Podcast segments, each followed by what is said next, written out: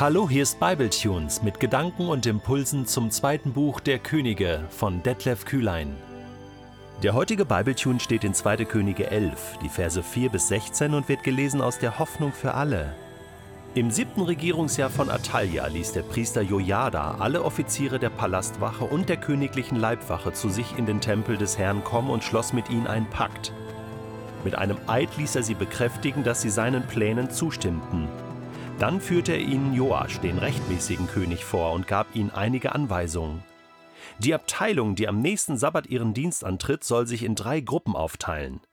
Die erste soll wie gewohnt beim Palast Wache halten, die zweite beim Tor Sur und die dritte beim Tor, hinter dem die königliche Leibgarde steht. Auf diese Weise könnt ihr den Tempel immer im Auge behalten. Die zwei Abteilungen aber, die am Sabbat abtreten, sollen in den Tempel des Herrn kommen, um König Joasch zu bewachen. Sie sollen einen Kreis um ihn bilden und ihn mit der Hand an der Waffe auf Schritt und Tritt begleiten. Wer in diesen Kreis eindringen will, wird auf der Stelle getötet. Die Offiziere befolgten die Anweisung des Priesters Jojada. Am nächsten Sabbat kamen alle mit ihren Männern zu ihm, sowohl die Abteilung, die vom Dienst abtraten, als auch die Abteilung, die antrat. Der Priester gab den Offizieren die Speere und Schilde, die seit König Davids Regierungszeit im Tempel aufbewahrt wurden, und die Offiziere verteilten sie an ihre Soldaten. Dann stellten sich die Soldaten der Leibgarde in einem Halbkreis auf, der von der Südseite des Tempels um den Brandopferaltar herum bis zur Nordseite reichte. Jeder hielt seine Waffe griffbereit. So war Joasch ringsum geschützt. Nun führte Jojada ihn heraus, um ihn zum König zu krönen. Er setzte ihm die Krone auf, gab ihm das Königsgesetz in die Hand und salbte ihn zum König. Da klatschten alle und riefen Hoch lebe der König. Als Atalja das Freudengeschrei der Leibwächter und der Volksmenge hörte, kam auch sie zum Tempel. Bei der Säule, wo nach altem Brauch der Platz des Königs war, sah sie einen neuen König stehen, umgeben von Offizieren und Trompetern. Aus ganz Juda war das Volk zusammengeströmt, alle jubelten vor Freude und die Trompeten erklangen. Entsetzt zerriss Atalja ihr Obergewand und schrie: Verrat! Verrat! Der Priester Jojada sagte zu den Offizieren, die den Befehl über die Abteilung hatten: Führt sie aus dem Tempelbereich hinaus. Sie soll nicht hier im Heiligtum getötet werden. Wer ihr aber folgt, den stecht an Ort und Stelle mit dem Schwert nieder. Da ergriffen sie Atalja und brachten sie auf dem Weg, den die Reiter immer nahmen, zum Palast. Dort wurde sie getötet. Jojada der Priester ist also jetzt die zweite Person, die Gott gebrauchen kann in der Geschichte Israels an dieser entscheidenden Stelle in Juda. Nachdem Josheba, die Tante, den Neffen Joasch versteckt hatte im Tempel, kümmert sich nun Jojada, der Priester des Tempels, um die Intronisierung dieses kleinen Königssohns. Was ist das für eine märchenhafte Geschichte?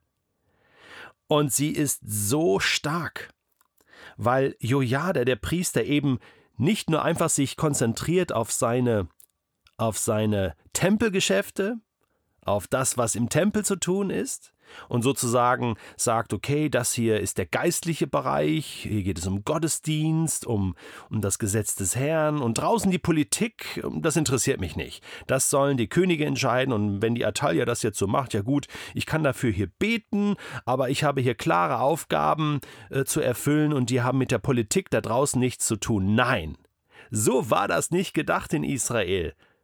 Denn Gott, der Herr, ist König dieses Landes. Und die Priester sind die Mittler zwischen Gott und dem Volk. Und sie setzen Könige ein und setzen auch Könige ab. Gutes Beispiel Samuel, der Saul damals intronisierte und auch David. Also, dessen ist sich Jojada jetzt bewusst und er weiß, er ist der entscheidende Mann hier. Und er kann Atalja, diese Furie, diese neue Königin in Juda nicht einfach machen lassen, wie sie will. Nein, und jetzt schreitet er zur Tat. Holt sich die Palastwache, also die Offiziere, die führenden äh, Soldaten, auch von der königlichen Leibwache, lässt sie alle antreten im Tempel des Herrn. Und dann macht er einen Deal mit ihnen und lässt sich das wirklich mit einem Eid bekräftigen, dass sie seinen Plänen zustimmten und das heißt doch für mich, der Typ, der hatte Autorität, der hatte Einfluss. Klar war der Frust der Soldaten sehr groß und äh, vielleicht wollten sie auch meutern und, und, und wussten aber nicht wie. Und jetzt musste einer die Führung übernehmen, auch strategisch und sagen, hey, so machen wir das. Und das Entscheidende kommt jetzt. Vers 4. Dann führte er ihnen Joasch, den rechtmäßigen König, vor. Da ließ er die Bombe platzen. Ich meine, davon ahnten die ja noch gar nichts. Ja, die ließen sich mal drauf ein, sagen, okay, wir können es mal probieren und dann zeigt er den Kleinen hier. Ja, äh, mittlerweile, ich denke, sechs Jahre alt. Da ist er. Es gibt noch einen König und einen rechtmäßigen und das ist der eigentliche König und das hat alle Bande brechen lassen. Da sind die ausgeflippt, glaube ich, und sagen, juhu, da haben wir ja einen König, für den kämpfen wir, für den machen wir die Aktion. So genial, so genial, dass Gott seine Hand darüber gehalten hat, auch über den kleinen Joasch und Jojada jetzt den Mut gegeben hat, das, das, ähm, das auszuführen. Ich meine, das ist ein Attentat auf die, auf die Königin und, und da ist äh, hohes Risiko mit verbunden. Alle können sie sterben, wenn Atalia das mitbekommen hätte. Wenn Atalia einen Gegenputsch sozusagen veranstaltet hätte, dann wäre das alles schiefgegangen. Aber so ist es anders passiert. Klare Anweisungen an die verschiedenen Abteilungen und es kommt genau so, wie es geplant war. Der neue König wird eingesetzt, er wird gekrönt, Vers 12, Jojada krönt ihn, setzt ihm die Krone auf, gab ihm das Königsgesetz. Hier müssen wir stark annehmen, dass es äh, aus den Gesetzbüchern des Mose eine Abschrift gab, äh, auf den der König sozusagen, auf die der König schwören musste oder sein Eid ablegen musste.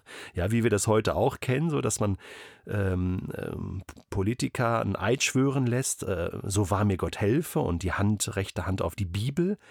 Äh, ja, das, das kommt daher, ähm, dass man sagt, ich unterstelle mich hier Gott. Gott ist der eigentliche König. Deswegen Königsgesetz. Und er gab es ihm in die Hand und, und sagte ihm, hey, Joasch, du sollst wieder so regieren, wie Gott es will.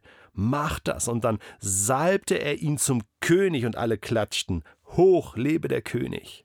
Und dieses Freudengeschrei, das kam natürlich auch zu Atalia. Und jetzt kam sie und wollte das aufhalten, aber es war zu spät. Sie wurde aufgehalten, sie wurde gefangen genommen und sie wurde hingerichtet. Und all das, weil ein Priester Verantwortung übernommen hat in Juda. Und das hat Konsequenzen. Das hat Konsequenzen in dieser Welt, das hat Konsequenzen im Reich Gottes. Es ist so ein starkes Bild, wenn Kirche aufsteht, wenn Kirche der verlängerte Arm Gottes ist, wenn Menschen, die zu Gottes Reich gehören, das tun, wozu Gott sie gesandt hat, wenn sie Verantwortung übernehmen. Auch in der Politik. Ich meine, wir haben regelmäßig Wahlen in Deutschland, in Europa, auch zur Zeit wieder. Deswegen dieser Podcast kommt genau vor einer Europawahl keine Ahnung, warum ich das jetzt sage. Und es ist jetzt wirklich mal etwas Aktuelles. Aber lasst uns als Gottes Kinder Verantwortung übernehmen. Kommunal, landesweit und europaweit. Dass wir Gott bitten, dass seine rechtmäßigen Könige und Königinnen an die Regierung kommen und leiten können, so wie Gott es gefällt. Lasst uns das tun und wählen und dafür beten, dass das passiert. Amen.